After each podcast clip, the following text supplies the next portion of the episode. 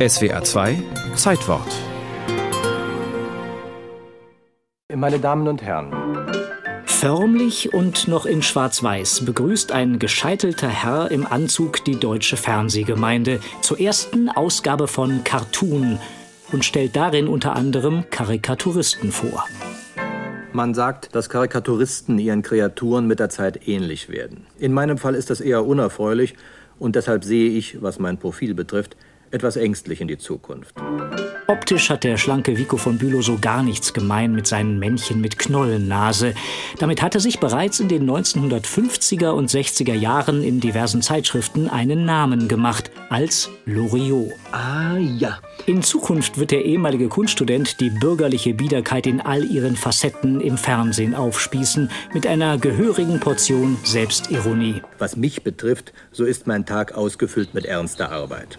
Die Verfolgung einer entlaufenen Schildkröte beispielsweise erfordert für den größten Teil des Vormittags Scharfsinn und Ausdauer. Schon im ersten eigenen Fernsehcartoon wird klar, der Sohn aus preußischer Offiziersfamilie ist angetreten, um dem deutschen Humor gründlich auf die Sprünge zu helfen. Es muss in der Bundesrepublik bestürzen, dass der deutsche Humor als Qualitätserzeugnis einst auf dem Weltmarkt führend heute kaum 0,02 Prozent der Exportquote ausmacht. Es entstehen Sketche erst beim Süddeutschen Rundfunk, dann bei Radio Bremen, die, gezeichnet oder gespielt, zum deutschen Kulturgut werden, mit Hintersinn und mit Sätzen für die Ewigkeit.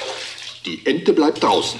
Küssen Sie mich. Sie haben da was am Mund. Andere machen es doch auch. Auch in seinen späteren Kinofilmen wie Ödipussy oder Papa Ante Porters ist Loriot ein ebenso genauer gesellschaftlicher Beobachter wie akribischer Regisseur. Klappe. Lotto die Sechste. Bitte. Ich heiße Erwin, Halt. Mikro im Bild. ich heiße Erwin und bin Rentner. Und im Herbst eröffnet dann der Papst mit meiner Tochter eine Herrenboutique in Wuppertal. Danke. Das war's. War's das? Auch mit Loriot. Jüngere Leute scheinen heute mit dem feinsinnigen Humor, der eben Zeit braucht, weniger anfangen zu können. Ah ja. Dabei sind manche Sketche überraschend aktuell. Mein Name ist Lose, ich hätte gerne hier eingekauft. Der Hamsterkäufer, lange vor der pandemischen Klopapierkrise. Nein, das ist Senf. 150 Gläser.